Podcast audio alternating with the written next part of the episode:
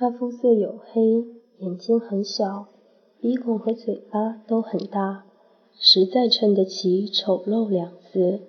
他抬眼盯着程青兰：“就是你杀了老三？”声音异常柔媚，与外表完全不符，却带着丝冷意。程青兰尽量用平稳的声音道：“我没杀他。”这时，被洪老大推开的英俊男人再次扑到洪老大身上索吻。洪老大似乎不耐烦，竟然单手提起那男人健壮的身躯，冷冷道：“再英俊也没用，我已经厌倦机器人了。”话音刚落。洪老大另一只手按了一下床边什么地方，床边地板以飞快速度闪开一个黑漆漆的洞。洪老大手一松，那男人竟然掉了下去，地板瞬间合拢。地板下不算很深的地方，传来一声似人非人、似兽非兽的嘶吼，紧接着是男人的惨叫，还有野兽撕咬的声音。片刻后，一切恢复平静，仿佛那男人从未存在过。陈青兰看得心惊胆战。那下面有什么？狮子、野狗、女人？洪老大盯着陈青兰，漂亮女人，为什么到我的地盘来？陈青兰听他语气不善。斟酌，尽量用柔和的语气回答。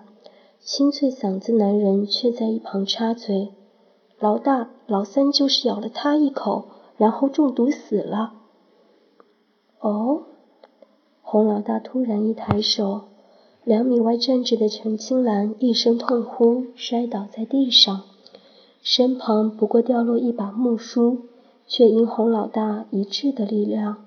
陈青兰痛得说不出话来，说：“你是什么人？谁派你来的？”洪老大厉声道：“自己是什么人？”胸口疼得让陈青兰全身发软，只怕骨头已经断了两根。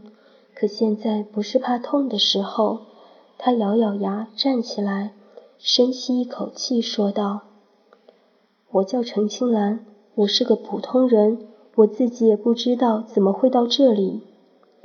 然而，他的话彻底激怒了洪老大。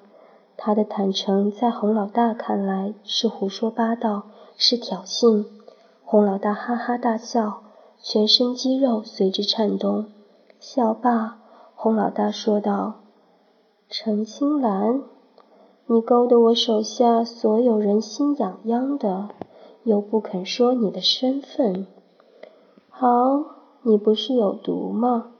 我手下刚好有一个是在毒液中养大的，不怕毒。陈青兰不明所以，却看到一旁男人们眼中闪过惋惜神眼神，顿觉不妙。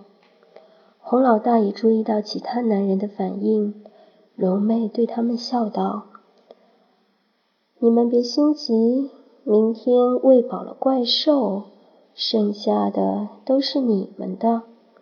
一个男人大着胆子道：“洪老大，你把它给怪兽，太偏心了，到时候吃的骨头都不剩下。何况是作为食物，不浪费吗？”